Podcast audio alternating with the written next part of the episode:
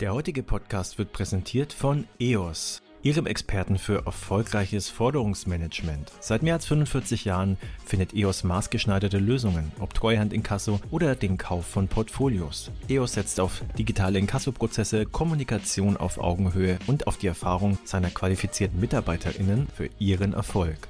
Nicht nur Forderungen in Deutschland, sondern auch weltweit. Entdeckt digitales Forderungsmanagement mit EOS unter www.eos-deutschland.de.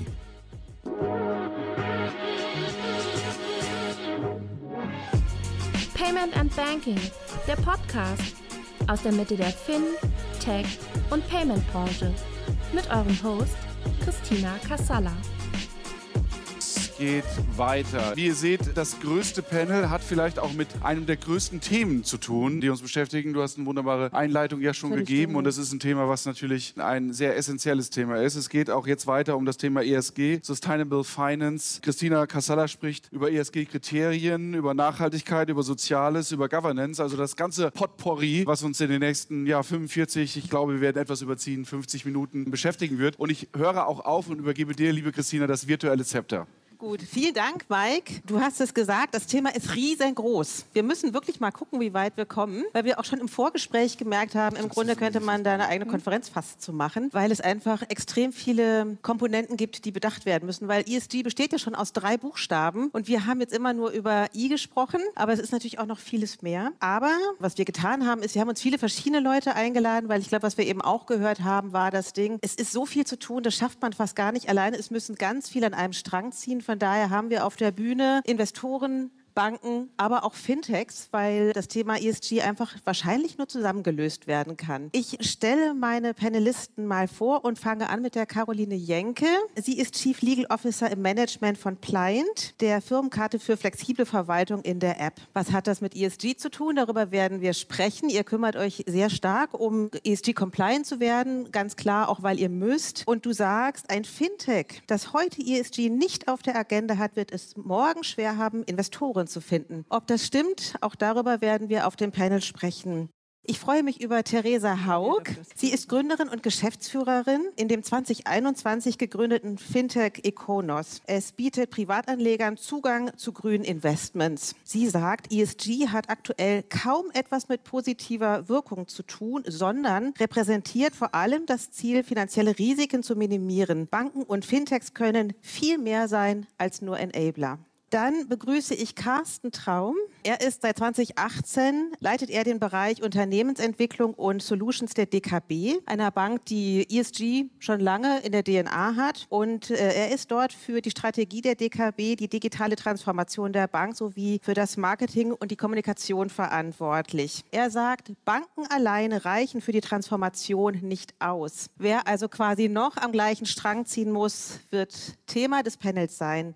Dann begrüße ich Jessica Klar. Du bist seit Januar 22, also Anfang des Jahres Vice President Marketing Communications Central Europe bei Mastercard und in dieser Funktion auch verantwortlich für ESG innerhalb des Konzerns. Sie sagt, um die Erde nicht über die Grenzen ihrer Belastbarkeit zu bringen, gilt es, die globalen CO2-Emissionen deutlich zu reduzieren. Mastercard nutzt die Kraft seines Partnernetzwerkes und konzentriert sich auf Aktivitäten, die nachweislich die größte Wirkung entfalten. Welche Partner das sind und welche Möglichkeiten es da gibt, auch das soll Thema des Panels sein. Ich glaube, den Friedhof muss ich jetzt gar nicht mehr vorstellen, von daher überspringe ich das. Ich möchte nur noch kurz noch mal vorlesen, was du mir als Zitat im Vorfeld geschickt hast. Die Wirtschaft von morgen basiert auf Investitionsentscheidungen von heute. Deshalb investieren wir als Planet A in Green Tech. Last not least, Michael Strauß. Er ist seit sechs Jahren CDO in der KfW-Gruppe. Mit seinem Team ist er so etwas wie die Forschungs- und Entwicklungseinheit im Konzern der KfW. Klingt spannend, klingt fast wissenschaftlich. Auch dein Zitat, was du mir geschickt hast, zur Umsetzung der Anforderungen aus einem strategischen Nachhaltigkeitsmanagement bedarf es auch einen Umdenken in der klassischen Banken-IT. Wir haben also viel zu besprechen, viele Aspekte und ich freue mich, mich auf diskussionsfreudige Panelisten. Was mir im Vorfeld, als wir miteinander gesprochen haben, immer wieder aufgefallen ist, wir haben viel über Nachhaltigkeit gesprochen, stellte aber fest, dass unter Nachhaltigkeit jeder etwas anderes versteht. Deswegen würde ich euch in ganz wenigen Sätzen in der Runde kurz bitten, mal zu beschreiben, was eigentlich Nachhaltigkeit ist und was das mit ESG zu tun hat. Ich glaube, das habe ich probiert eben schon zu beschreiben. Also eine Wirtschaft innerhalb der planetaren Grenzen, also nicht mehr zu verbrauchen, als sich innerhalb eines Jahres regeneriert. Die Entscheidungen, die wir heute treffen, auch noch in den nächsten Jahren verantworten zu können. Genau, und ähm, auch sag mal, sämtliche Akteure auf diesem Feld zusammen zu Banken können das alleine nicht retten, ohne uns da jetzt der Verantwortung zu entziehen. Aber alle Akteure da an einem Strang zu ziehen, um genau die Definition dann zu erfüllen, die du eben so eigentlich sehr, sehr schön rausgestellt hast. Ja. Eine integrative, inklusive und digitale Zukunft, die genau das tut, was du schon gesagt hast. Und es geht ums Kollektivum und um das Befähigen der Partner. Also mit mir wäre es wichtig, dass wir alle das als Chance auch empfinden und nicht immer nur überlegen, wie können wir uns, wenn EU-Taxonomie definiert wird, da so positionieren, dass wir wie so ein Steuerschlupfloch da durchkommen. Mhm. Also mhm. Chance begreifen und nutzen und für unsere Branche vorangehen. Vorangehen, da haben wir echt gute Chancen. Ich glaube, im, im Grunde ist für mich Nachhaltigkeit in der Baseline erstmal keine negativen Externalitäten zu haben in der Art und Weise, wie wir leben, wirtschaften und so weiter. Und sozusagen das Delta muss null sein. Und das ist der Startpunkt. Und dann kann man darüber sprechen, wie kriegen wir jetzt auch eine positive Wirkung hin, also sozusagen den Umkehrschluss. Aber im ersten Schritt erstmal sozusagen auf Null zu kommen, was Externalitäten in einer negativen Art und Weise angeht. Na, interessant fand ich, ich hatte jetzt erwartet, dass ihr alle sagt, na, Nachhaltigkeit hat irgendwas mit Umweltschutz zu tun, aber ihr habt jetzt ja tatsächlich sehr auf die Verantwortung, auf dieses Blicken ins Morgen auch verwiesen, weil es ist ja einfach deutlich mehr als nur CO2 einsparen. Aber, und die Frage richtet sich an dich, Friedjof, ähm, ihr investiert ja in Green Tech und wie viele Fintechs habt ihr euch in den letzten zwei Jahren angeguckt? Welche Kriterien mussten erfüllt werden? Oh, wir haben erstmal eine ganz große Menge gesehen und das ist erstmal was, was total positiv stimmt. Also um das in Zahlen auszudrücken, in einem Jahr haben sich 3000 Startups bei uns beworben und wir haben leider nur in 10, bald 12, 13 investiert, aber es ist erstmal eine große Menge. Und sagen wir, wir gucken auch auf Fintechs, aber wir gucken halt sehr breit und wir gucken immer unter der Maßgabe der Quantifizierung im Vergleich zu der Wirtschaft heute und investieren eben nur dann, wenn wir sehen, das ist wirklich ein riesen substanzieller Hebel. Und wir gucken zum Beispiel solche Sachen an, es ist ein bisschen parallel vielleicht an eine Firma, die haben wir nicht investiert, aber Upright, die schaffen es insgesamt zu bilanzieren, welche positiven und negativen Effekte eine Firma insgesamt hat für die Gesellschaft. Gesellschaft. Also ein Energieerzeuger, welche negativen Konsequenzen natürlich, die sind klar, CO2, na, na, na, aber der hat natürlich auch einen gesellschaftlichen Nutzen. Also genau. wir alle brauchen Zugang zu Wärme und Energie und wir können das nicht einfach verneinen. Und sag mal, das ist vielleicht auch der Appell Beyond ESG. Wenn eine Tobacco Company ein super ESG-Rating kriegt, dann kann ja irgendwas nicht stimmen sondern wir müssen breiter und größer gucken, welchen Nutzen hat das für die Gesellschaft und welchen, welchen Schaden. Aber ich würde, würde sagen, da müssen wir so breit drauf. Aber habt ihr jetzt schon in ein Fintech investiert? Nee, haben wir noch nicht. Warum nicht?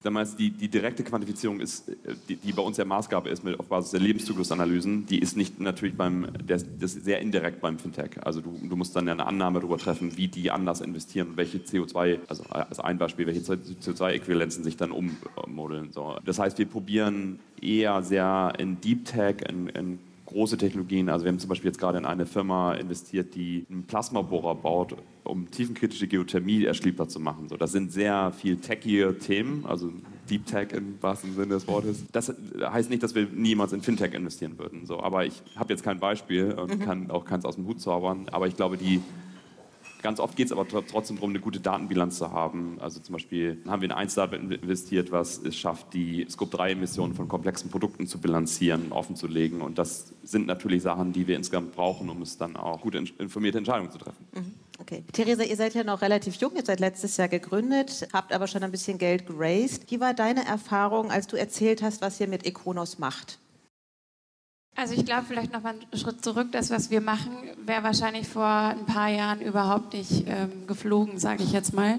Als ich angefangen habe, mich mit dem Thema nachhaltiges Investieren bzw. Impact Investing zu beschäftigen, da wurde man, glaube ich, noch so ein bisschen abgestempelt als die Treehugger und irgendwie Charity-Verein. Ich glaube, was aber jetzt in den letzten Monaten und Jahren passiert ist, ist, dass irgendwie Investoren, gerade große Investoren, verstanden haben, dass am Ende des Tages die beste Investmenthypothese die Zukunft ist und jeder, der Probleme löst, und zwar wirklich Probleme, die die Welt hat und die größten Probleme sind, auch ein gutes äh, Geschäftsmodell drumherum gebaut werden kann. Ja? Und dementsprechend enorme Resonanz. Aber ich glaube, das ist gerade eben in dem jetzigen Zeitpunkt erst der Anfang. Und wie gesagt, vor ein paar Jahren wahrscheinlich wäre das noch anders gelaufen. Caroline, Pliant ist ein wachsendes Unternehmen. Ich wollte dich mal fragen, wie sind eure Erfahrungen in dem Funding-Prozess und der Blick der Investoren auf ESG? Mhm. Vor allen Dingen, was ihr auch macht, das würde mich nochmal interessieren, sozusagen, um ESG-konform zu werden.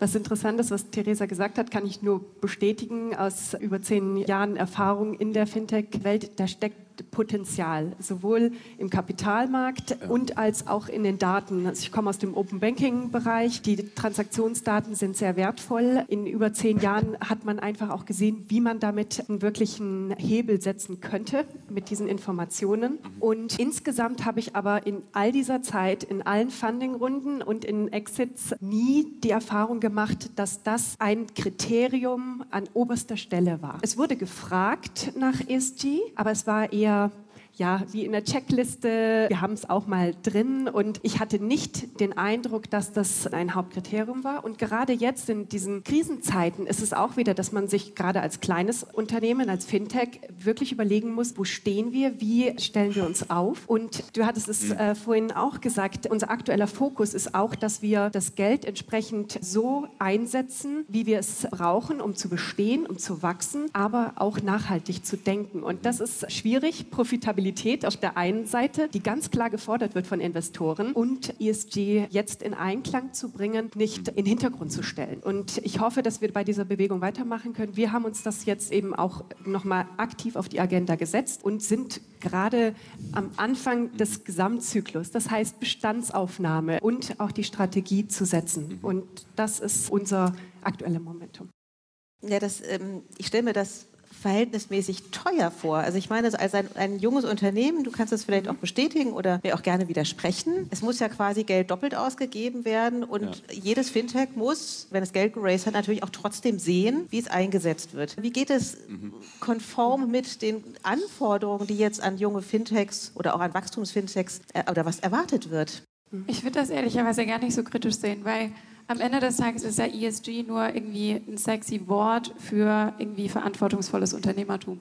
Ja, was man dann in der ein oder anderen Kennzahl vielleicht niederschreiben oder messen kann. Aber wenn man gerade jetzt im heutigen Umfeld ein neues Unternehmen aufsetzt und nicht im Kern die Themen umsetzt, die irgendwie am Ende des Tages auch gute unternehmerische Investment, wie auch immer Entscheidungen sind, dann macht man, glaube ich, bisschen was falsch und blickt vielleicht eher kurzfristig und nicht langfristig in die Zukunft. Und ich glaube, es ist viel, viel schwieriger als irgendwie etabliertes Unternehmen, ein Riesenapparat, jetzt äh, kleine Stellschrauben irgendwie in Bewegung zu setzen, um fundamental im Kern falsche, nicht ESG-konforme Themen irgendwie zu beseitigen. Also ich glaube, gerade als Fintech, gerade als Startup insgesamt, hat man eine viel, viel bessere Chance, auf einer sozusagen Blank Sheet of Page anzufangen und im Kern richtige bzw. verantwortungsvolle ja. Entscheidungen zu treffen. Ja, ich würde dem, also ich meine, wir sind ja in gewisser Weise auch ein Start-up. Wir haben vor zwei, drei Jahren angefangen, diesen Fonds aufzubauen. Und also am Anfang war das ist nicht leicht, weil die Leute gesagt haben, ja, warum habt ihr denn zusätzliche Komplexität mit Wissenschaftlern und dann reden die noch mit und dann gehen euch vielleicht Deals flöten. Und ich glaube, wir sind jetzt in einer Zeitenwende, wo immer mehr Leute verstehen, dass es genauso wie du es beschreibst, dass es zusammenhängen muss für die Zukunft, dass wir so arbeiten müssen. Und sagen wir, die These, die wir vor drei Jahren aufgebaut haben, die am Anfang schwer war, die ist jetzt eingänglich für viele Leute. Denken so, ja, okay, das macht aber auch wirklich Sinn. Was total absurd ist, weil das eigentlich hätte vor drei Jahren auch schon klar sein müssen. Aber es ist eben so, dass es bei mehr Leuten, glaube ich, ankommt und es einfach Momentum aufbaut. Dann würde ich gerne Jessica mit ins Boot holen. Du arbeitest ja für ein Unternehmen, was es ja nicht erst seit letztem Jahr gibt, sondern schon deutlich länger. Wie erlebst du diesen Transformationsprozess bei euch? Ich glaube, wir sind tatsächlich ja wirklich ein etwas größeres Unternehmen. Da ist es nicht so einfach. Und du hast gerade echt gesagt, okay, es ist ein Boot, das man gefühlt irgendwie dann in eine andere Richtung steuern muss. Jetzt komme ich aus, äh, aus einem Dilemma. Einerseits aus einer Luxussituation, weil Mastercard tatsächlich schon seit Ewigkeiten für Doing Well by Doing Good steht. Das heißt, wir glauben daran, dass äh, wir nur dann erfolgreich sind, wenn wir nachhaltig investieren, wenn wir in eine Zukunft schauen, die eben inklusiv ist und auch digital. und auch wirklich ein starkes Investment da reinlegen. Ähm, auf der anderen Seite sind wir natürlich auch ein Unterhalten, das Konsum fördert. Ja, mal auch ganz ehrlich mal so sagen, es ist ja so, mit der Karte kaufst du ein. Das heißt, wir fokussieren uns tatsächlich darauf, dass wir nicht nur sagen, okay, es geht nur ums E und das machen wir eben in den letzten äh, vergangenen Jahren jetzt verstärkt, aber wir haben uns schon immer um, um, um alle drei Themenfelder bemüht. Ich glaube, dass es für uns natürlich schwierig ist, ja, und wir glauben aber daran, dass Innovation uns hilft dass uns Partner helfen, dass uns Startups helfen, Fintechs helfen, gerade diese Transparenz zu fördern, die es halt braucht, um den Endkonsumenten zu befähigen, sein, sein Verhalten vielleicht dann doch zu ändern. Aber das ist ja ein spannender Punkt. Wenn ich jetzt sozusagen unsere frischen Fintechs höre, dann scheint es ja so zu sein, man kann Unternehmensgründung gleich richtig schön ESG-konform vielleicht eher anlegen. Wie fängt so ein Transformationsprozess in so einem großen Unternehmen wie Mastercard an? Also steht dann da jemand und sagt so, oh, ich habe gelesen, wir müssen jetzt unbedingt ESG-konform werden. Wie läuft das dann ab? Also es ist tatsächlich so, als wir IPO gegangen sind, haben wir 10 Prozent weggelegt. Das heißt also, wir, wir haben uns darauf fokussiert, quasi das komplett losgelöst von Mastercard innerhalb Financial Inclusion und Impact-Driven Goals zu investieren. Das heißt, das machen wir schon immer, seit an und zu damals. Jetzt ist Mastercard natürlich okay, wir machen viele Kampagnen mit, nutzt die Karte bei der Aral-Tankstelle, ja, kriegst dafür noch ein paar Bonuspunkte. Das jetzt so ein bisschen das ist, was wir in der Zukunft machen sollen, weiß ich nicht. Das heißt, natürlich haben wir jetzt jemanden, der sich um Sustainability kümmert. Es gibt einen Sustainability Officer, wir haben eine Struktur, die sich jetzt äh, setzt. Ja. Wir haben ein Sustainable Innovation Lab jetzt gerade gegründet in Stockholm, wo es eben genau um diese Technologien geht, wo wir in Startups investieren wie Economy, die den Fußabdruck jedes Menschen transparent machen. Also es ist ein Prozess und ich glaube, um es zusammenzufassen, das ist das Wichtigste, was ich sagen kann, ist, wir können nie perfekt sein, aber wir glauben als Unternehmen, dass wir anfangen müssen. Irgendwo. Und selbst wenn wir ein paar Fehler machen auf dem Weg und wenn wir es vielleicht doch nochmal irgendwie versauen auf dem einen oder anderen Weg, ist es in Ordnung, solange wir die richtige Mission haben und das richtige Ziel. Wie transparent beobachtet ihr denn sozusagen den Prozess? Wie muss ich mir das vorstellen? Also gerade auch mit den Partnerunternehmen. Ja, also wir sind ein Technologieunternehmen. Das bedeutet, wir haben jetzt, wir produzieren nichts. Also das heißt, unser Fußabdruck ist tatsächlich relativ gering. 70 Prozent unserer Emissionen sind tatsächlich Supply Chain based. Das heißt, wir müssen natürlich da verstärkt reinschauen. Wir haben aber, wie gesagt, ein Credo, das ist People, Prosperity und Planet. Das ist verortet in allen unseren Unternehmensrichtlinien, das heißt eben auch mit unserem Supply Chain. Wir arbeiten jetzt auch mit Accenture zusammen und Salesforce und haben diese Net Zero Cloud gerade gelauncht, indem wir wirklich unsere ganzen Prozesse durchleuchten und schauen, wo wir stehen. Genau, also das, das versuchen wir. Und wir haben jetzt gerade mit Economy diesen Carbon Calculator gelauncht, der quasi den Fußabdruck jeder Transaktion messbar macht und damit eben auch den Konsumenten befähigt, hoffentlich bewusstere Entscheidungen zu treffen. Ja, ich habe vorher mit Carsten drüber gesprochen, wer kennt schon heutzutage Tage seinen persönlichen Fußabdruck. Ja? Also ich kenne meinen, frage ich in die Runde, hier kennt wahrscheinlich niemand seinen persönlichen Fußabdruck. Vielleicht du, genau, verrätst ihn uns. Ja, der ist schon 12, 13 Tonnen. Also meiner ist 9. Ja, genau, ich, ich bin auch sehr transparent. Ich kenne sehr viele, die sind drüber. Und der Economy Founder Matthias, der ist bei 26, ja, wo man es eigentlich sich gar nicht vorstellen kann. Das heißt, es gibt wirklich also sehr viel Variabilität. Aber sobald man es weiß, glaube ich, halt, kann man eben auch was dagegen tun. Ich finde es gut, die Diskussion. Ich habe aber das Gefühl, dass wir uns ganz oft zu sehr auf persönlichen Konsum als Hebel mhm. fokussieren. Damit lenken wir die Diskussion von anderen Themen ab. Wen ja. wähle ich? Für welche Idee arbeite mhm. ich? Wo tue ich mein Geld hin? Finde ich total wichtig. Und also mal, ich verstehe, weil persönlichen Konsum kann jeder anknüpfen. Er weiß, dass wenn ich jetzt vegetarisch also esse, dann ist es besser und das sollten wir auch alle machen. Aber da sind echt andere große Hebel und in, in dem Diskurs vermisse ich manchmal das Gefühl, mhm auf die anderen Sachen zu gucken. Und das ist ja. Quatsch. Ja, also, man schiebt es so ein bisschen mal auf den Konsumenten. Ne? Also genau. Also der Konsument soll jetzt mal machen, ja, und wir lehnen uns schön zurück und gucken mal, ne, so, hey, ihr werdet das schon richten. Ähm, ich genau. verstehe, was du sagst. Ja, und ja. genauso ist der CO2-Fußabdruck auch entstanden. Also das so zu sagen, ja, okay, die Verantwortung liegt bei euch Konsumenten komplett. Und das stimmt nicht. Nein. Nein. Dieser Einschränkungsgedanke, ne? Es müssen. Okay, also ich man, merke, dass äh, die, die beiden Herren, die Bankvertreter, langsam ein bisschen nervös werden. Ich hätte euch schon noch mit in die Diskussion aufgenommen. Wer von euch beiden möchte zuerst einmal? Ich glaube, du hast zuerst genickt, als Jessica darüber sprach, dass wir gar nicht perfekt sein können. Aber ich glaube, die Diskussion ist schon ein bisschen weitergegangen. Aber vielleicht möchtest du trotzdem den Anfang machen. Gerne. Ich glaube, und, und dein Einlass war für mich jetzt gerade so wichtig, weil wir sitzen ja heute als Vertreter von Banken und Fintechs hier auf dem Panel, die auch wirklich in der Lage sind, Kapitalströme so zu lenken. Ich glaube, das ist das Wichtige, dass wir uns dessen Verantwortung auch bewusst machen, ob jetzt als junges Unternehmen oder auch als etablierter Player, jetzt wie eine Mastercard, die weltweit, wir als DKB, als deutschlandweit unterwegs sind. Und ich glaube, was wichtig ist, ist, dass du dieses Thema wirklich bei dir in der Strategie verankerst. Also es ist kein Thema mehr, was du heute heute in einer Markenkommunikation nach außen stellst, was dann alle ganz toll finden, sondern du musst es ganz tief bei dir im Geschäftsmodell verankern. Und wir haben natürlich als DKB eine tolle Voraussetzung, weil wir vor 30 Jahren mal smarte Leute gehabt haben, die in der Strategie gesagt haben, wenn wir als Bank alles das finanzieren, was der Mensch zum Leben braucht, angefangen bei einer kommunalen sozialen Infrastruktur bis hin zu dann erneuerbare Energien, dann werden wir da als Bank relativ erfolgreich unterwegs sein. Und ich glaube, das ist ein Thema, da müssen wir jeden Tag hart dran arbeiten. Und wir hatten es ja so schön im, im Vorfeld auch gesagt, auch wir sind nicht perfekt. Ja? Wir haben unsere Kredite mal gemappt gegen die SDGs der UN. Und ja, wir haben heute knapp 80 Prozent unserer Kredite kann ich da mappen, 20 Prozent noch nicht. Wir wollen diesen Anteil erhöhen. Wir wollen auf 85 Prozent. Wenn wir 100 Prozent erreichen, wahrscheinlich nicht. Aber bei einer DKB heißen dann 85 Prozent auch 80 Milliarden, die in Deutschland in eine Transformation fließen, die eben sowohl, sowohl, Umwelt als auch Soziales dann in der Lage sind zu transformieren. Und ich glaube, das ist wichtig, dass wir da jeden Tag halt dran arbeiten, diese Transformation, diese Kapitalströme dann auch entsprechend zu lenken. Jetzt du. Jetzt ich. ja, also bei uns ist ja so ein bisschen man hat so, so zwei Wege quasi. Ne? Der eine, du musst etwas vorleben und hast dann auch noch den Auftrag, Lenkungswirkung zu erzeugen. Ne? Bei uns ist das Thema, ja, unser overarching Unternehmensziel heißt inzwischen, ja, dass wir sagen, Transformation von Gesellschaft und Wirtschaft ja, zu unterstützen und zwar damit ökonomische, wichtig auch ökonomische, wir sprechen immer nur über ökologische, aber auch ökologische, soziale und ökonomische Ziele und Lebensbedingungen zu verbessern. So, das heißt, dass wir Lenkungswirkungen erzeugen müssen, auch in die Ökonomie hinein. Und jetzt wird es spannend, jetzt ist die Frage, wie verankerst du das? Das ist das, was du jetzt gesagt hast, Carsten. Ich würde mal bei einer Frage beginnen. Wir müssen uns alle fragen, wie definieren wir den Erfolg des Unternehmens? Das finde ich die zentrale Frage. Wenn ich den Erfolg des Unternehmens ja, ausschließlich auf Revenue schieße, ja. dann habe ich schon mal ein Kernproblem. Wenn ich sage, ich bin nur dann erfolgreich, wenn ich eben auch beispielsweise ein paar andere Ziele erfülle. Dann könnte man das ESG mal nennen, aber ich sage jetzt mal nachhaltig. Ich könnte sagen Treibhausgas, Accounting, dass ich auf Null komme oder Null ganz nach oben stelle. Das finde ich schon mal extrem cool. Ja? Dann wird es sehr spannend. Ich glaube, wir müssen alle beginnen bei der Erfolgsdefinition. Unsere Erfolgsdefinition definiert sich über Revenue. Und das finde ich schwierig. Ich glaube, wir müssen verankern, dass wir Erfolgsdefinition verändern.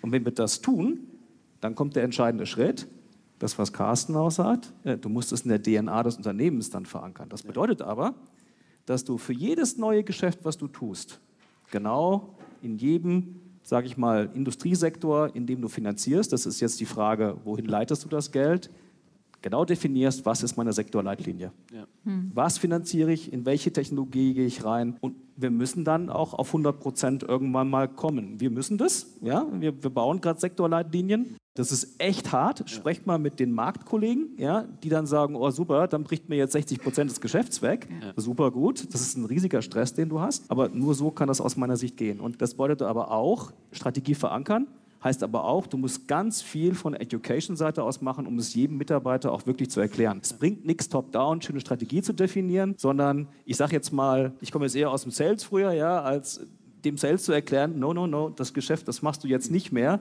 Das ist nicht einfach. Das ist ein riesiger Change. Also Education, Unternehmen erklären, worum es geht. Das halte ich auch für brutal wichtig. Aber anfangen tut's beim Goal und bei der Incentivierung. Ich finde es total spannend, was du sagst, weil es ist tatsächlich so, dass es nicht messbar ist diskutieren, ja. äh, wenn wir nicht messen und wenn wir nicht messen können ich, ich sag dir, wie wir es versuchen. Ich sag dir, wie wir es versuchen. Okay. Wir haben es versucht, äh, also wir versuchen es. Und ob, ist es perfekt? Ich, ich weiß es nicht. Und zwar haben wir letztes Jahr eine Maßnahme gelauncht, die quasi VP and Up und den Erreichen, das Erreichen unserer ESG-Goals an ihren Bonus geknüpft haben. Okay? Mhm. Jetzt haben wir gemerkt, okay, ja, das hat uns ein bisschen geholfen letztes Jahr. War natürlich auch eine schwierige Situation. Wir haben uns alle in dieser schwierigen Situation befunden. Jetzt haben wir dieses Jahr gesagt, okay, das reicht nicht. Gerade wie du es auch gesagt hast. Du hast gesagt, okay, es muss ganz runtergehen, das Unternehmen. Es kann mhm. nicht nur oben verankert sein, es ja. muss ganz runtergehen. Das heißt also, am Anfang des Jahres haben wir jetzt das Erreichen unserer ESG-Ziele wirklich mit dem Bonus aller, aller Mitarbeiter von Mastercard verknüpft. Dieses Jahr ist es das allererste Mal, dass wir bemessen werden, jeder einzelne von uns bei Mastercard, ob wir die ESG-Ziele des Unternehmens erreichen. Ich habe keine Ahnung, inwiefern uns das nach vorne treibt. Ja, wir können nächstes Jahr gerne nochmal sprechen. Ich finde, das ist aber der richtige, es ist der richtige Schritt. Ja, da würde ich, wenn ich, kann ich da noch darauf antworten? Das ist okay. Also ich glaube, das eine ist ja, ihr legt ESG-Ziele fest und versucht damit zu incentivieren. Das ist für mich die eine Sache. Die andere Sache ist, wie bewertest du jedes Geschäft, was du tust? Mhm. Ja? Alle, es ist immer total einfach. Ich fand es ja. total toll, dass du vorhin auch mal auf Biodiversität eingegangen bist. Wir reden alle immer nur über CO2-Footprint. Ja. ja. Wir haben jetzt bei uns versucht, mal 47 Wirkungsindikatoren festzulegen. Ja? Ökologisch, ökonomisch und sozial und genau zu gucken, wie jedes Geschäft darauf einzahlt und auch Rahmenbedingungen festzuhalten. Jetzt wird es echt schwierig. Das musst du messbar machen. Und deswegen auch vorhin, vielleicht habt ihr gedacht, was ist für ein blödes Eingangsstatement von mir. Ja, das musst du auch technisch umsetzen.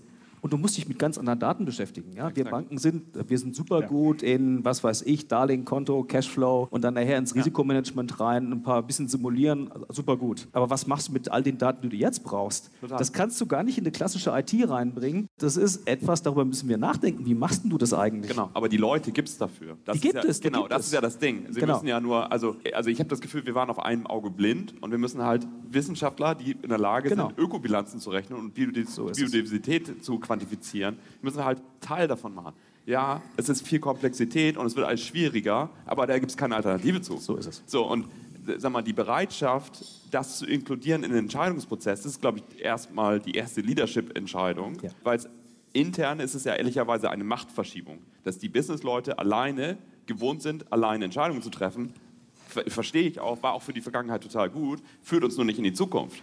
So, und wir, also wir müssen ja doch die Wissenschaft befähigen, andere Entscheidungen zu treffen. Weil wenn wir, wenn wir hinterher probieren, hellgrünen oder dunkelgrünen Kleber raufzukleben und weiterhin die gleichen Entscheidungen treffen, dann wird sich nichts ändern. So, das heißt, wir müssen die in den Entscheidungsprozess mit einbeziehen und diese Daten erheben und messen. Und es ist total kompliziert. Und das ist nochmal so ein Punkt, das ist mir echt wichtig, weil du hast es eben schon so gesagt, auch dieses Thema, ich, also ich will nochmal auf dieses Einende auch. Wir haben heute sehr viel in dieser Diskussion so eine, so eine Schwarz-Weiß, also die ja. Banken, ja, die Politik, ja. ja.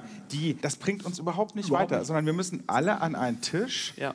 und wir müssen alle auch Entscheidungsfaktoren dann am Ende ähm, auf den Tisch legen, um dann eine bessere Entscheidung zu treffen. Weil wir diskutieren unglaublich über Kontroversen. Ja. ja? Wir müssen über diese Kontroversen diskutieren, aber am Ende muss daraus irgendwo eine Handlung entstehen. Ja? Mhm. Wir haben heute in Deutschland 240 Milliarden Euro jedes Jahr an Bedarf, um unsere Klimaziele, jetzt bin ich wieder beim Thema Klima, zu erreichen. Jetzt kann ich mich als DKB zurücklehnen und kann sagen, mit unserem Geschäftsmodell, wir sind schon echt total grün, super. Aber ganz ehrlich, da fehlen draußen noch 240 Milliarden. Und diese Verantwortung, der muss ich mir bewusst sein, auch als ja. ob eine KfW, ob eine Deutsche Bank oder oder. Wir müssen die Kapitalströme dahin lenken, wo wirklich auch Impact entsteht, mit den Kontroversen am Tisch. Und wir brauchen heute andere Profile am Tisch Exakt. als noch vor 10, 15 Jahren. Und ich glaube, das ist extrem wichtig. Ja. Okay, ich würde da ganz kurz dazwischen gehen, weil wir müssen ja tatsächlich, es gibt die Banken, es gibt die es gibt auch die Investoren. Es gibt ja eine Zahl. Im Jahr 2020 haben ESG-Fonds ca. 51,1 Milliarden US-Dollar an Nettoentgeldern erhalten. Mehr als doppelt so viele wie 2019. Klarer Trend. Glaubt ihr, dass es tatsächlich so viele ESG-Anlagen gibt? angeschlossen, aber gleichzeitig die Frage, es gibt natürlich entsprechend Fonds, die auch investieren. Dennoch haben die viel deutlich weniger Kapitalzufluss als die traditionellen Fonds. Das widerspricht sich ja irgendwie so ein bisschen. Also schlägt am Ende doch Profitabilität ESG? Wenn ja, was können wir tun? Wenn nein, wie holen wir sie an den Tisch? Das ist eine komplett veraltete Perspektive, dass Impact bzw. Nachhaltigkeit und Rendite bzw. Wirtschaftlichkeit sich auf so einem linearen Spektrum befinden und ich muss mich jetzt entscheiden, will ich das eine oder das andere. Mhm. Es ist vielmehr so eine Matrix. Du kannst irgendwie nicht nachhaltige Investmententscheidungen treffen, die finanziell kompletter Blödsinn sind ja, und ne, am Ende des Tages keine gute Rendite bringen. Es gibt eben aber auch die Kombination und das glaube ich immer mehr. Und vielleicht zu dem Thema ESG-Fonds. Ich finde das echt eine große Katastrophe, dass erstens Investoren gerade so private Investoren, Retail-Investoren der Meinung sind, wenn sie jetzt einen ESG-Fonds im Portfolio liegen haben, verbessern sie die Welt. Dem ist einfach nicht so. Und das Zweite, ähm, ESG gerade in dem öffentlichen Fondsgeschäft ist erstmal eine Risiko- und finanzielle Perspektive. Ja, ich möchte sozusagen die negativen Konsequenzen, zum Beispiel über CO2-Steuern, zum Beispiel über potenzielle Rechtsstreitigkeiten aufgrund meines Missmanagements und so weiter im, im, im Unternehmen begrenzen und investiere deshalb in die Unternehmen, die das irgendwie unter Kontrolle haben. Ja, und im Investmentbereich ist das nochmal eine ganz, ganz andere Diskussion, glaube ich, als auf dem Unternehmensführungsbereich, weil in der Investmentwelt, glaube ich, nochmal viel, viel mehr schief läuft, würde ich zumindest behaupten. Ja. Mhm. Aber auch da, was du eben gesagt hast, sorry, weil das Thema Education ist total wichtig, weil wir müssen uns doch auch ehrlich in die Augen schauen, was ist in den letzten Jahren passiert bei dem Zinsniveau jegliche Anlageform, die eine entsprechende Rendite gebracht hat, haben die Investoren rein investiert. Jetzt hatten wir auch bei den nachhaltigen Investments das Glück, dass die Performance von den Fonds entsprechend auch gut war. Deswegen müsste man auch mal hinterfragen, was war eigentlich wirklich eine bewusste Entscheidung oder wo hat jemand unten auf die Bottomline geguckt und hat gesagt, Mensch toll, 7% nehme ich mir jetzt eben auch mit. Da brauchst du wirklich Education, weil was passiert im Moment? Wir sehen Abflüsse in den Mitteln bei den nachhaltigen Fonds. Nicht mehr, weil Leute nicht mehr nachhaltig investieren wollen, sondern weil andere Fonds einfach eine deutlich bessere bessere Performance eben haben. So. Und da, glaube ich, fängt es, und das fängt wahrscheinlich schon in der Schulbildung an, junge Menschen auszubilden, edukativ, wie lenke ich auch mit meiner Entscheidung, das ist nicht nur Konsum, sondern auch Anlage, entsprechende Kapitalströme in nachhaltige Anlagen. Aber es geht nicht nur um Verantwortung und Moral, weil ich würde sagen, gerade institutionelle Investoren und gerade so die reichsten und berühmtesten irgendwie Investoren unserer Zeit haben auch jetzt angefangen, auf einmal in irgendwie Climate Tech zu investieren. Ist das jetzt, weil die morgens aufgewacht sind und irgendwie gemerkt haben, okay, ich muss jetzt der Welt irgendwie auch was Gutes tun? Vielleicht, aber ich glaube zum großen Teil auch nicht. Und deswegen ist, glaube ich, gerade so ein Fonds wie Planet A und andere Fonds, die das auch sehr gut machen, ja, auch aus einer ökonomischen Perspektive daran interessiert und die Investoren, zum Beispiel hinter Planet A auch. Und das ist auch gar nicht verwerflich, glaube ich. Ja, man muss so ein bisschen, ich glaube, gerade um die Diskussion und die Verantwortung nach vorne zu pushen, auch hervorheben, dass mit diesem Thema Nachhaltigkeit und Lösungen für zum Beispiel Klimaschutz im I-Bereich von ESG mhm. auch enorme wirtschaftliche Chancen entstehen. Ja. Es geht nicht darum, jetzt zu sagen, oh, ich muss irgendwie so ein paar Renditepunkte jetzt abknüpfen und deswegen gehe ich in einen ESG-Fonds rein. Nee, sondern ich muss halt nur die guten irgendwie Investmenthypothesen haben und dementsprechend so Rendite und Nachhaltigkeit miteinander vereinen. Mhm. Weil das kann man ne, auf die Diskussion zurück, der Verbraucher sozusagen ist in der Verantwortung. Glaube ich, sollte man gerade im Bereich Investment und ich möchte irgendwie, keine Ahnung, in 20 Jahren mir ein Haus bauen und meiner Tochter irgendwie das Studium finanzieren, auch einfach nicht auf den Konsumenten abschieben. Ich würde aber, da würde ich gerne mal ein bisschen gegenhalten, nicht gegenhalten, sondern sagen, ja, richtig, was du sagst. Also es widerspricht sich nicht, ganz im Gegenteil. Aber die Frage ist ja, gucke ich auf die Gesamtheit, wie viel ist es dann davon? Und da bin ich jetzt bei der wirklichen Frage von Target-Definition. Am Ende sprechen wir auch bei dem, was du sagst, über Rendite, richtig? Du sagst ja, Nachhaltigkeit kann auch Rendite bringen, richtig? Mhm. Das, das teile ich. Nur wir sprechen über die gesamten ja. Flüsse, die da irgendwie gehen. Total. Und ich finde, wir haben ein riesiges Problem mit einer Erfolgsdefinition. Ich komme nochmal ja. auf meinen ersten mhm. Punkt zurück. Wenn ich jetzt irgendeinen Social Impact, sage ich mal, Startup vor mir habe, die haben ein riesiges Problem, irgendwas hinzubekommen und Geld zu bekommen, weil sie halt keine vielversprechende Rendite ja. haben. Da frage ich mich aber, sollten wir nicht irgendwie auch den Impact, den sie haben, bepreisen als Erfolg. Das, das ist eine andere Definition als genau. Cashflow und so weiter und so fort. Ja? Oder sollte ich nicht den, den Impact, den ich vielleicht jetzt ökologisch habe, beispielsweise ja. auch bepreisen oder da eine Incentivierung reinsetzen? Ich glaube, das ist das, was so ein bisschen fehlt, weil du am Ende bist du ja in der Frage, des kompetitiven Investments natürlich immer im Vergleich zu allen anderen Investments auch. Nur, Total. dass du noch einen zusätzlichen mhm. Impact erzeugst, der den, wenn jemand das mag, da rein zu investieren, intrinsisch motiviert ist, ist es gut und der verzichtet vielleicht auf Rendite. Mhm. Aber es wäre doch viel schöner, wenn, wenn, man noch eine andere Erfolgsdefinition hätte. ja, glaub, aber das, das gab es ja schon immer. Es gab ja schon immer irgendwie Charity und Philanthropy und einen, äh, sozusagen ein Element von einem gut aufgestellten Portfolio, was vielleicht ne, mit... Ich meine nicht Charity und Philanthropy. Ich meine eine Erfolgsdefinition, die, die gleichgewichtig ist wie Revenue. Aus einer Investmentperspektive ist es ja Rendite es ist ein Risikorendite, also wenn man über Kapitalströme und Investmententscheidungen spricht. Ja, aber dann bleiben wir in dem Pfad. Glaube ich eben nicht. Glaube ich eben nicht. Weil ja. es gibt nämlich gerade im Bereich Climate Tech als Beispiel nicht bei jeder sozusagen Asset-Allokation, aber bei jedem Element im Portfolio aus einer ganz finanziellen Perspektive habe ich unterschiedliche Ziele. Und ich kriege die unterschiedlichen Buckets in einer gewissen Art und Weise grün, nachhaltig, wie auch immer. Den einen Bucket vielleicht mehr als den anderen. Ja, und vielleicht bei dem einen Teil auch so ein bisschen mit weniger Rendite, bei dem anderen Teil vielleicht sogar aber mit viel mehr. Ich kaufe das alles. Ich kaufe das alles, was du sagst. Ich sage nur, großer Impact, da braucht man noch mehr. Das ist meine einzige Ja, Aussage. und, und ich glaube, wir müssen, wir müssen auch aufpassen, dass wir systemisch betrachten. Also, Genau. weil ein, ein Fonds ist ja nicht isoliert in der Welt. Und das ist kein Gegner, sondern es ist so, okay, die Regulatorik bestimmt, welche Geschäftsmodelle überhaupt entstehen können. Also Ja. zum Beispiel das Kerosin, weil Mandatory Quota und wir brauchen eh Kerosin. Okay, passiert. Und wie, wie, ist, wie entwickelt sich der CO2-Preis und kriegen wir es hin, Biodiversitätsverlust zu bepreisen? Also nur als Beispiele. Ja. Wenn wir die realistischen Preise dafür be bezahlen, dann werden natürlich nachhaltiges Handeln auch immer, immer besser. Das heißt, wie kriegen wir den Preis des Green Premiums, der, des Mehrpreises von der grünen Alternative runter?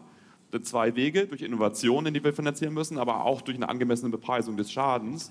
Und dann kippt das hoffentlich irgendwann mal, dass wir dahin kommen, dass es auch einfach günstiger ist, das zu machen. Und, sag mal, und da stimme ich dir auch, was ich auch in der Folge zu, wir haben, das müssen wir einpreisen. Also über eine zweite Erfolgsmessung kriegen wir die damit rein, können wir diskutieren. Aber ich glaube, das ist so makroökonomisch das, was passiert. Und Ja. so, ich glaube, wir wären zum Beispiel nicht da, wo wir sind, hätten wir nicht einen Fridays for Future, die die Politik und Konzerne accountable hält, sich auch zu bewegen und einen Handlungsdruck auffordert. Also ich will nur sagen, das Ding ist interdependent, das sind verschiedene Player am Markt und haben alle damit zu tun, Regulatorik, eine KfW ist ein tolles Beispiel, aber auch ein Fridays for Future. Und es ist nicht so simpel, dass du nur in einen Bereich reinzoomen kannst.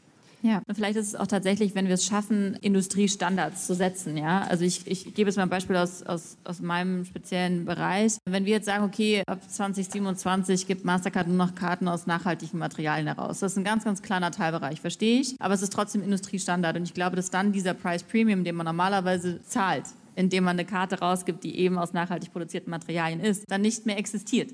Das wiederum bringt uns dann auch wieder, wenn Ja. es ein Industriestandard ist, in, also in die richtige Richtung. Es ist ein ganz, ganz kleines ganz Ja, kleiner Teilbereich. nee. Ja, verstehe ich, aber äh, super mini klein, aber als Ja. Beispiel ganz griffig. Aber ich glaube, es bedarf einfach quasi systemischem Ja. Wandel, der aber verankert ist auch in Standards, Ja. meines Erachtens. Und welche Standards das auch immer sein mögen, sind sie so klein wie Sustainable Cards oder sind sie so groß wie, äh, I don't know. Ich glaube, es bedarf ja, systemischem Wandel und Total. Standards. Sorry, dass ich so akku bin. Ich habe mit einer Versicherung gesprochen, auf einem, so einem Insurance-Ding. So. Und die haben erzählt, sag mal, es gibt tolle da, die sehr progressiv sind und sind welche, die sind nicht so progressiv. Und die haben erzählt, wie, wie sie irgendwie schaffen, ihr Papier in eine Kundenkommunikation einzusparen und wie toll das mit ESG ist und allem so. Genau. Aber ey, am Ende des Tages, die machen ein mathematisches Modell, sammeln große Kapitalströme ein und es ist die Frage, wie sie es allokieren. Und nochmal, Ja. wenn wir uns auf die falschen Sachen fokussieren, dann werden wir einfach nicht die großen Hebel bedienen und wir werden einfach nicht rechtzeitig diese Ziele schaffen. Und da ist einfach mein Appell, da ist auch ESG nicht genug. Wir müssen wirklich gucken,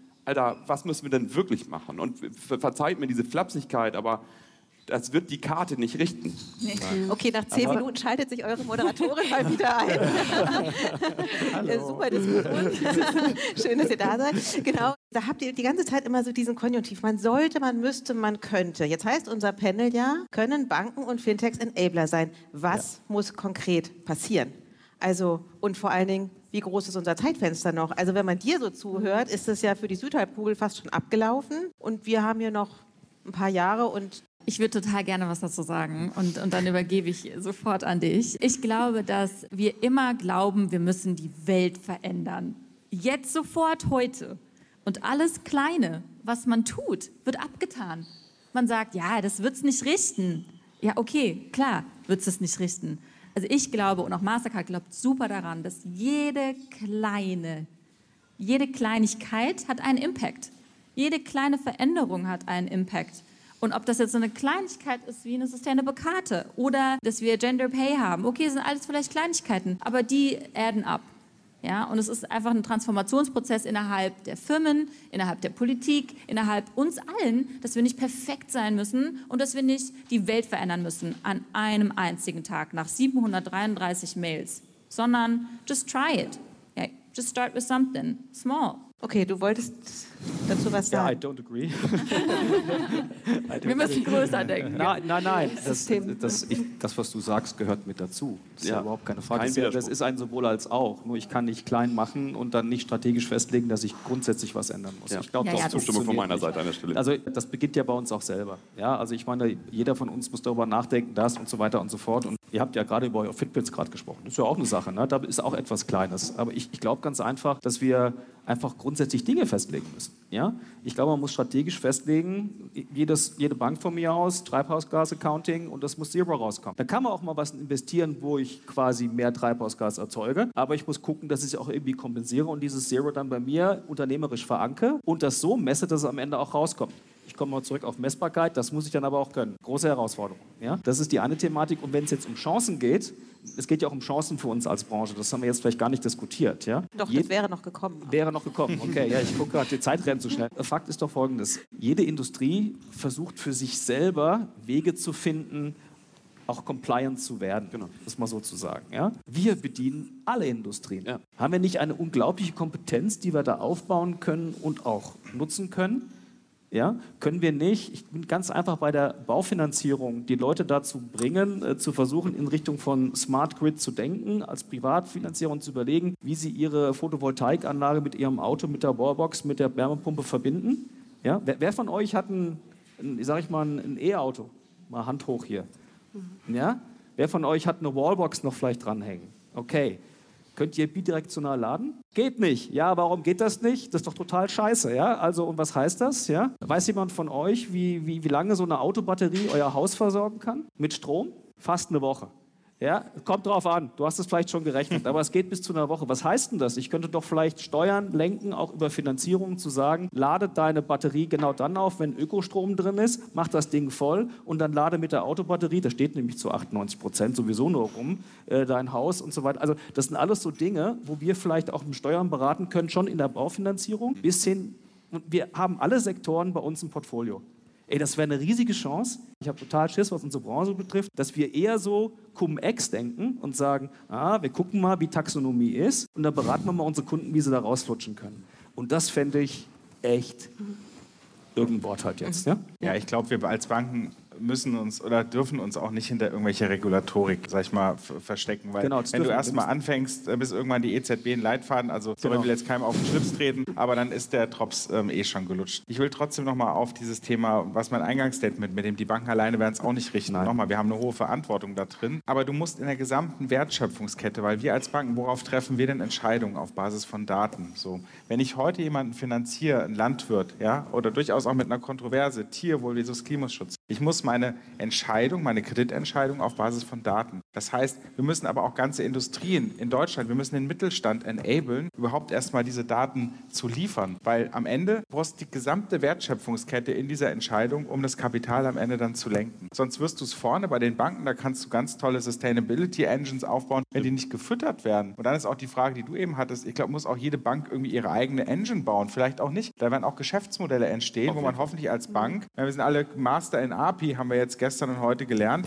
uns irgendwo andocken, die Daten ja, ziehen so und dann hoffentlich bessere Entscheidungen treffen. Ja, das ist komplett recht. Ja, da gibt es eben diese Möglichkeiten und es gibt jetzt schon Punkte und wenn man das Ganze systemischer denkt, wirklich in dem gesamten Fintech, Banken und Investment, dann kann man da zusammen deutlich mehr bewirken. Und das ist es, glaube ich, auch. Also die, die eigene Verantwortung, ja, die ist, steht vorne an und es muss einem auch bewusst sein, dass das vielleicht für den Moment ein Investment ist und äh, sogar mehr kosten kann, aber langfristig sich auszahlt, wenn das globaler gedacht wird, glaube ich auch für die Industrie. Ja, und das, das war von dir ein super Impuls. Ne? Wenn, wenn du, wir haben ja vorhin schon mal ein bisschen über Daten gesprochen. Es ist ja toll, wenn wir etwas steuern wollen, wir sie aber nicht haben oder wir sie vielleicht gar nicht bekommen. Ja? Und das ist genau das Thema. Deswegen musst du über nachdenken, wie du dann vielleicht auch Unternehmen incentivierst, auch selber das, also Mittelstand jetzt mal aufzubauen. Die müssen ja auch hier ESG-Rating jetzt machen und wissen nicht, wie sie es tun sollen und gucken, wie es Kaninchen auf die Schlange, was macht jetzt die Taxonomie, wie ist das definiert und so weiter. Ja? Aber genau da hinzugehen und dann zu überlegen, okay, ja, wie in der gesamten Wertschöpfungskette, wie dann die Daten auch sammeln. Und ja. das ist für uns auch eine Chance übrigens. Da können wir auch echt Impact leisten. Ja. Bevor wir noch zum Ende kommen, habe ich noch die ganze Zeit die Frage, ist das sozusagen, also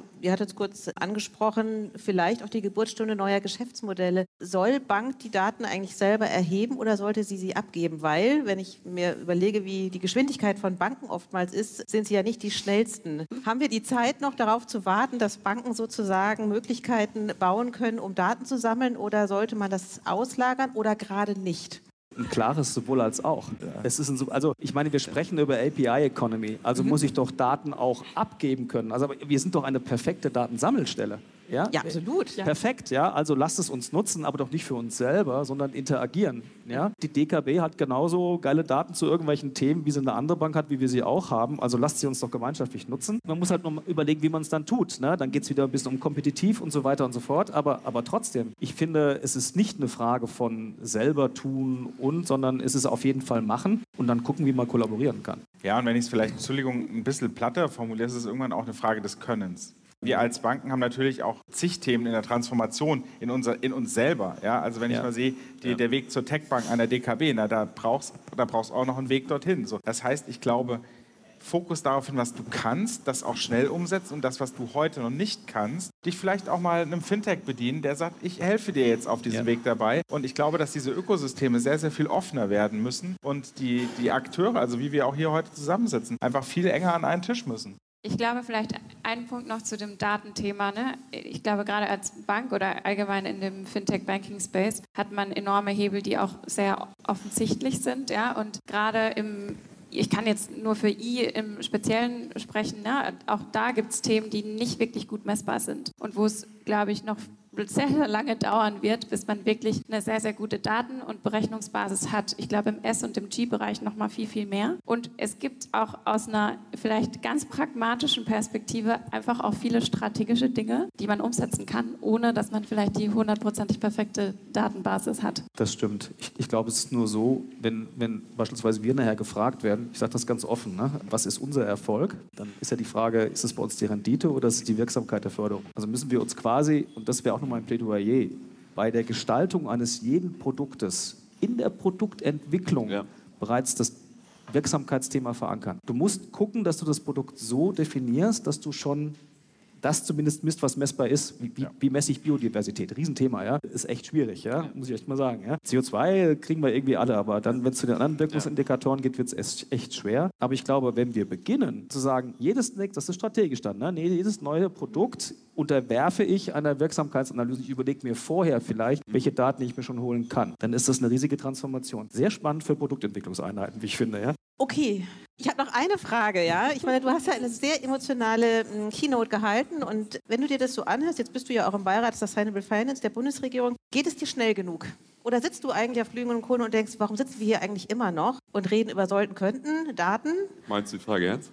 Ja, genau. Also, oder bist du eigentlich so, Leute, Naja, das- können wir einfach rausgehen und anfangen? Also ich hoffe, uns allen geht es nicht schnell genug. So nehme ich erst erstmal an, so für uns alle. Und das ist eine gesamtgesellschaftliche Herausforderung. Und ich möchte nicht so tun, als wenn das leicht ist und ich möchte auch nicht so tun, als wenn Planet A die Lösung ist. Sondern, also es geht darum, äh, das ist halt wahnsinnig komplex. Das ist auch viel komplexer als Digitalisierung. Da ist ein bisschen egal, ob wir es ein Jahr früher oder später hingekriegt haben. So, dieses Thema, dem wir uns, glaube ich, hoffentlich alle abarbeiten, ist, wir müssen es lösen.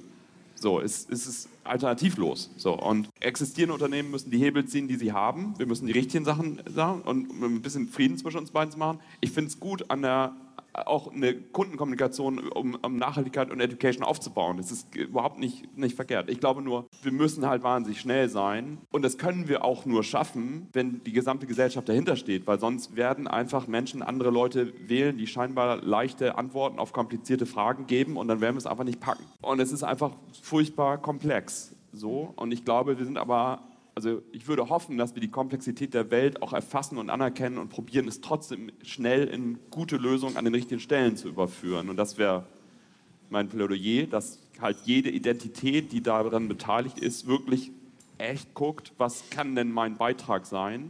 Und ich als Privatperson eben, das war das andere Plädoyer, überlege, wo packe ich mein Geld hin, für welche Idee arbeite ich und wen wähle ich. Was kommt eigentlich nach Rot? Gibt es da noch eine... Mittagessen. Wir sind tiefrot. Gut, weil dann eröffnen wir die Diskussion nochmal. Ich weiß nicht, ist, sind bei euch Fragen eingekommen? sind dahin- Fragen also, aus dem also Fragen sind konkrete keine, aber es gibt sehr, also das ist, wurde hochgradig getwittert und kommentiert in den sozialen Medien. Also ich glaube, was man so rauslesen kann, ist, dass das Thema Sustainable Finance, ESG, das Thema überhaupt werden wird und auch das Thema, wo sich einfach Finanzdienstleister, Banken in den nächsten Jahren einfach messen lassen müssen. Und Caroline hat es eben gesagt, ich glaube, dass die Kriterien, die für Gründungen in Frage kommen, ganz oben auf der Agenda stehen müssen und das nicht so ein Randthema wird, wonach gefragt werden muss. Und ähm, der Hinweis war auch schon, dass wir als nächste Konferenzreihe dann so eine Green X machen Super. im nächsten Jahr. Genau, weil tatsächlich, wir haben nur zwei Buchstaben besprochen. Äh, einen Buchstaben, zwei kommen noch. Genau, aber es gibt noch da hinten eine, also hier ist eine Frage, da hinten und gegebenenfalls noch da, je nachdem, wenn ihr kurz fragt oder kurz antwortet. Noch blinkt es nicht. Ja, also erstmal vielen Dank euch allen, dass ihr, äh, dass ihr euch zu dem Thema hier hingesetzt habt. Und es ist ja doch deutlich kontroverser geworden. Ich habe gestern Abend zu Christina gesagt, was gibt es denn da zu diskutieren? Und ich habe ähm, dir gesagt, ne? Also erstmal Theresa und Friedhof, also vielen Dank und vor allem natürlich auch mit einer sehr klaren Kante da in der Richtung. Michael und Carsten, ihr habt aufgrund eurer Geschäftsmodelle natürlich hier eine relativ einfache Karte zu spielen. Aber Jessica, jetzt bin ich, jetzt muss ich dich ganz konkret ansprechen. Zum ist einen, das gut oder ist das schlecht? Ja, das kannst du gleich selbst entscheiden. Also wir, ich glaube, man muss ja nicht nur Friedhof auf zuhören. Man schlägt jeden Tag die Nachrichten auf. Und ich glaube, der Punkt, dass wir langsam wirklich radikale Schritte machen müssen und wirklich einen Move machen müssen, ich glaube, der ist so weit angekommen. Ja? Also jeden Freitag in hunderten Städten gehen zigtausende Jugendliche auf die Straße. Du sagst, ja, man muss ja mal die kleinen Schritte machen und das darf nicht so abgetan werden. Mir sind auch ehrlicherweise, und ich muss das jetzt ansprechen, deine Adidas gebrandeten Mastercard-Sneaker aufgefallen, wo jetzt Adidas auch nicht so sonderlich für nachhaltige Produktionsbedingungen in irgendeiner Art und Weise steht, wobei ich die Sneaker trotzdem cool finde. Nichtsdestotrotz, die einzige Maßnahme, die ich jetzt von euch mitbekommen habe und auf dem Panel, du bist der Vertreter der größten, global mächtigsten Organisation hier, außer einer Holzkarte, die irgendwann irgendwann releasen wollt, was sind die Maßnahmen, die ihr plant? Also Holzkarten unterstützen wir gar nicht. Also Sustainable Cards äh, bedeutet für uns gerade nicht aus Holz. Wir haben mehrere Maßnahmen und äh, wir haben auch einen Sustainability Report. Ich könnte jetzt wahrscheinlich ein Referat halten für die nächsten drei Stunden, was genau wir da tun. Es gibt mannigfaltige Dinge, die wir unternehmen, aber es ging heute in diesem Panel nicht um uns als Marke und was wir so Tolles tun, sondern es ging um eine Diskussion um das Thema. Ja? Das ich würde mich total gerne mit dir unterhalten und dir auch konkreter mitteilen, was genau Mastercard tut. Und das ist nicht nur eine Holzkarte und vor allen Dingen diese nicht. Wir kommen mit Pliant aus der Kartenwelt und es ist von Anfang an das Produkt auch nochmal anders gedacht. Virtuelle Karten ersetzt auch Plastikkarten und direkt die, die Transaktionen können in CO2-Emissionszertifikate umgewandelt werden. Ich weiß, das ist nur ein, im Nachgang, dadurch reduzieren wir die Emissionen nicht, aber die Funktion ist einfach als Hebel umzulegen. Mit Pliant Earth wäre es möglich, über alle Transaktionen, nicht nur über Travel, was ein kleiner Anteil ist, sondern die ganzen SaaS-Transaktionen, alles könnte mit Pliant Earth entsprechend gelenkt werden. Es wird aktuell nicht genutzt. Es wird von einem Bruchteil 5% unserer Kunden genutzt. Also ich glaube, es ist von Anfang an die, die Produktgestaltung, die DNA, wie man sich lenkt und wie man die The Themen vielleicht auch nochmal neu andenken möchte. Ja, und ich möchte auch nochmal ganz kurz darauf eingehen. Es ist ja nicht so, dass wir, also wir sind ja wir sind keine Bank. Ne? Immer noch nicht. Also wir sind immer noch ein Finanzdienstleister, ein Technologieunternehmen. Das heißt, wir haben natürlich den Zugang zu drei Milliarden Menschen über unsere 90.000 Händler und so weiter und so fort. Aber es ist nicht so, dass wir den direkten Zugang haben. Das heißt, wir verstehen uns als Enabler, wir verstehen uns als ähm, Facilitator und natürlich haben wir Programme wie Sustainable Cards. Wir haben Programme wie die Prices Planet Coalition, in denen wir 100 Millionen Bäume pflanzen. Wir haben Net Zero Commitments. Wir haben 100% Renewable Energy in all unseren und so weiter. Wir haben tausende von Commitments, ja. Aber ich glaube, es tatsächlich in der Diskussion war der Fokus immer sehr darauf, dass man Großes tun muss.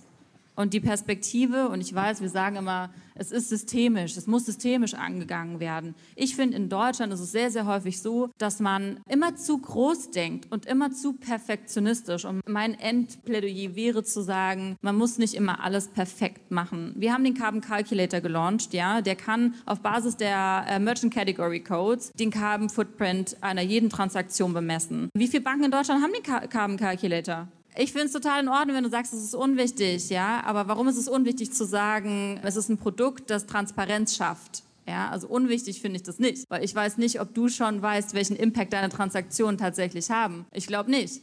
Dann wäre es ja vielleicht mal Zeit, dass du es weißt, weil dann könntest du eventuell auch deine, deine Transaktion bzw. dein Kaufverhalten verändern. Ich glaube halt, dass man immer zu perfekt sein möchte und das war mein Plädoyer. Weg von Perfektionismus hin zu einfach mal versuchen, und einfach mal machen. Da hinten gibt es noch eine Frage, das wäre wahrscheinlich jetzt auch die letzte. Ich versuche mich kurz zu halten. Chris von Squid, ich stand ja eben schon mal kurz auf der Bühne. Meine Frage wäre vor allem vielleicht in Richtung Theresa und äh, Fritjof, weil ihr dann ja vielleicht auch mit dem Startup-Bereich ein bisschen mehr zu tun habt. Wir sagen oder wir spüren bei unseren Usern immer, dass sich Nachhaltigkeit nicht lösen lässt ohne Individualisierbarkeit. Weil wer legt schon vor, ob Wasserverbrauch oder Energieverbrauch schlimmer oder besser ist? Wer sagt aus, was ist die optimale Quote irgendwie äh, an Geschlechtergleichheit? Ist Atomkraft gut oder schlecht? Sind Waffen, um die Demokratie zu verteidigen, gut oder schlecht? Und wir merken, dass, äh, wir nennen das Econo äh, Ecological Fingerprint bei uns, den jeder oder alle Leute individualisierbar abgeben und tatsächlich wir auch sehr stark sehen, dass es genauso individualisierbar ist. Jetzt wäre meine Frage dazu so ein bisschen, ähm, wie seht ihr das? At Scale muss nicht eigentlich eine personalized, individualized, at scale Lösung gebaut werden, bevor man eine nachhaltige Lösung baut, die vielleicht nur auf 5 oder 6 Prozent der Nachhaltigkeitspräferenzen passen, anstatt dass man eine Lösung baut, die alle Nachhaltigkeitspräferenzen individuell abholen. Ich glaube, es gibt unterschiedliche Dimensionen. Ne? Das eine ist sozusagen das eigene Konsumentenverhalten, weil mir das Thema besonders wichtig ist oder weil ich auf dem auf der Skala irgendwie erneuerbare Energien vielleicht doch in Richtung auch Atomkraft tendiere. Ich glaube, das ist personalisierbar und das sehen wir zum Beispiel auch, dass es da einfach unterschiedliche Präferenzen und Prioritäten am Ende des Tages auch gibt und ich glaube, das ist auch fein. Ich glaube, auf der ESG-Ebene würde ich sagen, gerade in Richtung Standardisierung beziehungsweise auch in Richtung, was wird sozusagen vom, von der Politik und Regierung vorgegeben, ist das ein spannendes Thema, weil was man nämlich hat, ist gegebenenfalls eine Verbesserung wenn es einen Standard gibt und sozusagen die auf die Nachkommastelle irgendwie berechnete Norm, die jedes Unternehmen zum Beispiel erfüllen muss. Und da sehe ich schon, dass es in manchen Bereichen vielleicht sogar besser ist, keine Standards zu haben, keine klaren Definitionen, weil am Ende des Tages jeder selbst entscheiden kann, möchte, will, wie weit er gehen möchte, auch als Unternehmen und nicht nur als Konsument. Und deswegen, also bei uns ist zum Beispiel, wir haben übergeordnete Kriterien für die Investmententscheidungen, die wir treffen, aber bei jedem Projekt und bei jedem Investment kannst du einzelne Kriterien nochmal einzeln und KPIs, weil wir sagen, jedes Projekt, jedes Investment kann einen ganz anderen Beitrag leisten. Und wenn ich jetzt sozusagen irgendwas drüber stülpe, was irgendwie Standard schreit, dann habe ich in, der einen, in dem einen Teil vielleicht eine Verwässerung drin und im anderen Teil vielleicht eine negative Konnotation von etwas, was vielleicht trotzdem positiv ist. Also ich würde sagen, ja, in, in, in Teilen. wir sind da sehr fokussiert auf den Sektor Planet, also I, und investieren halt größtenteils in B2B-Businessmodelle, weil der größte Impact da ist. Das ist nichts, was du jetzt direkt kaufst. Also kaufst nicht für dein Flugzeug E-Kerosin wahrscheinlich oder für dein Containerschiff dann. Was ich damit sagen will, ist, bei uns geht es ja vor allen Dingen über, über eine andere Investmentstrategie und sehr informierte Entscheidungen, was jetzt den Endkonsumenten nicht direkt betrifft, sondern ich plädiere dafür, da informiertere Entscheidungen zu treffen. Genau. Und, und ich glaube, dann den Impuls als Antwort auf deine Frage ist, ich glaube, es ist, was ihr, finde ich, schön macht, ist ein Set von validen, guten Optionen zu bieten. So, das ist, dazwischen kann man auswählen und dann hast du auch in Softwareentwicklungsmäßig natürlich dann, welche Optionen präsentierst du und wie präsent machst du die, damit kannst du natürlich auch was verändern. Und dann würde ich auch sagen, ist Regulatorik. So, also, dass, dass du manche Sachen vielleicht gar nicht mehr investieren kannst. Genau, also es ist eine sehr ausweichende Antwort, aber ich, also, also nee, ich möchte es ja beschreiben. So. Ich glaube, das ist, das ist wichtig, die Optionen zu durchdenken, die ich überhaupt anbiete. Und du Kannst du es noch ganz kurz, weil ich glaube, bald explodiert hier die Uhr. Also ich weiß. Wo hast du denn das Mikro her? ja, der freundlicher Mann. Also, äh, ich, ich, wollte eigentlich eine Gegenthese aufmachen, weil das Ganze spannend ist. Und hier sitzt jetzt kein VC, weil ich tatsächlich glaube, also vielleicht du ein bisschen, ne? Also die ganzen Old Economy Sachen, die werden uns nicht retten, sondern, sondern Climate Tech, du hast es zwischendurch gesagt, also wenn wir es nicht schaffen, Innovationen auf die Strecke zu bringen, die äh, uns da helfen, dann wird es schwierig, weil wir ja. tun das seit 40 Jahren nicht und jetzt erkannt, ui, wir müssen was machen und wir haben nur noch 20. Das ist natürlich traurig. Ne? Deswegen glaube ich sehr stark, dass nicht nur die Banken, sondern auch tatsächlich VCs und dann teilweise mit sehr viel Geld da unterstützen können. Das wollte ich mhm. euch nur mal mitgeben oder als Hypothese und was, wie seht ihr das? Ne? Gekauft. Zustimmung. Auch, genau. Gekauft. Ja. Aber, aber vielleicht noch eins dazu. Das eine ist ja die Frage, wohin du investierst. Und wenn wir auf uns als Unternehmen immer gucken, jetzt mal abgesehen von Geschäftsmodell, wenn du auch einen Auftrag hast. Ich glaube, wir müssen viel mehr darüber diskutieren, was wir nicht mehr tun. Ja. Das ist für mich immer das, weißt du, ich tue etwas, ich verändere es nicht, aber ich mache jetzt was, das war jetzt, ne, ist nicht so gemeint, nicht, dass du das glaubst, damit hat es jetzt nichts zu tun. Es hat damit was zu tun, dass ich einfach glaube, wir versuchen uns durch Zusatzaktivitäten ja, ein besseres Antlitz zu geben, aber wir tun eins nicht, wir schneiden es nicht ab ja. und sagen ganz einfach, das mache ich jetzt einfach nicht mehr, weil es einfach nicht mehr geht und nicht mehr passt. So, und das finde ich ist, und da müssen wir vielleicht hinkommen. Gut, und dann ist halt die Frage, wie, wie groß ist die regulatorische Keule und manchmal hilft sie halt da und muss sie auch, glaube ich, Total. Und ich, also ich als VC würde sagen, es, es kann nicht nur Technik sein. Und das ist so als jemand, der technikgläubig ist, aber wenn wir das, den Verbrenner mit einem großen Elektroauto ersetzen, dann werden wir es nicht schaffen, sondern Nein. es ist vielleicht eher das Fahrrad an manchen Stellen. Und mhm. sag mal, das, was wir nicht konsumieren, ist immer besser und was wir nicht ersetzen müssen. Und wir sehen das gerade mit dem Gaspreis, was da passiert, dass wir zum Sparen aufgefordert sind. Also ich glaube, bestimmte Sachen werden einfach bleiben, die müssen wir besser machen. Aber ich glaube, wir brauchen auch positive Narrative für die Zukunft. Dass zum Beispiel Kopenhagen hat eine fahrradfreundliche Stadt gebaut, weil das am günstigsten war in den 60er Jahren. Stimmt. Und jetzt ist das sau cool. Das und das ist ein positives Narrativ und ein Vorbild und irgendwie Zukunft, obwohl es weniger Ressourcen verbraucht. Und ich finde find ein schönes Bild, dass sie es gemacht haben, um Geld zu sparen, weil sie sich nicht so eine aufwendige Infrastruktur leisten konnten wie andere. Und jetzt sind sie auf einmal vorne. Also ich glaube, ihr habt genug Futter für eine gesamte Becks. ja, ja, ich, ich sehe es schon. Ich, genau das hatten wir befürchtet, dass das passiert. Zum einen, weil das Thema halt einfach ganz viel Diskussionsbedarf bietet und weil das Panel sehr groß ist und weil hier so ganz viele unterschiedliche Stimmen drauf sitzen. Und es ist auch das erste Mal, dass die Regie uns äh, hier so eine kleine Hinweis einblendet. ist das hier jetzt die letzte genau. Frage. Genau. Ähm, aber was wir jetzt machen werden, wir äh, kürzen euch jetzt einfach die Mittagspause. Das habt ihr jetzt davon. Genau, wir sind, äh, dass wir, ich weiß jetzt nicht, wie viel Uhr wir haben, aber eine Dreiviertelstunde gibt es jetzt Essen, wartet schon hier auf euch. Ich sage nochmal ganz, ganz herzlichen Dank, dass ihr da wart. Ähm, bestimmt vielleicht der ein oder andere noch hier, um in ein 101 zu gehen. Und vielen lieben Dank für eure Zeit. Vielen Dank für eure Meinung.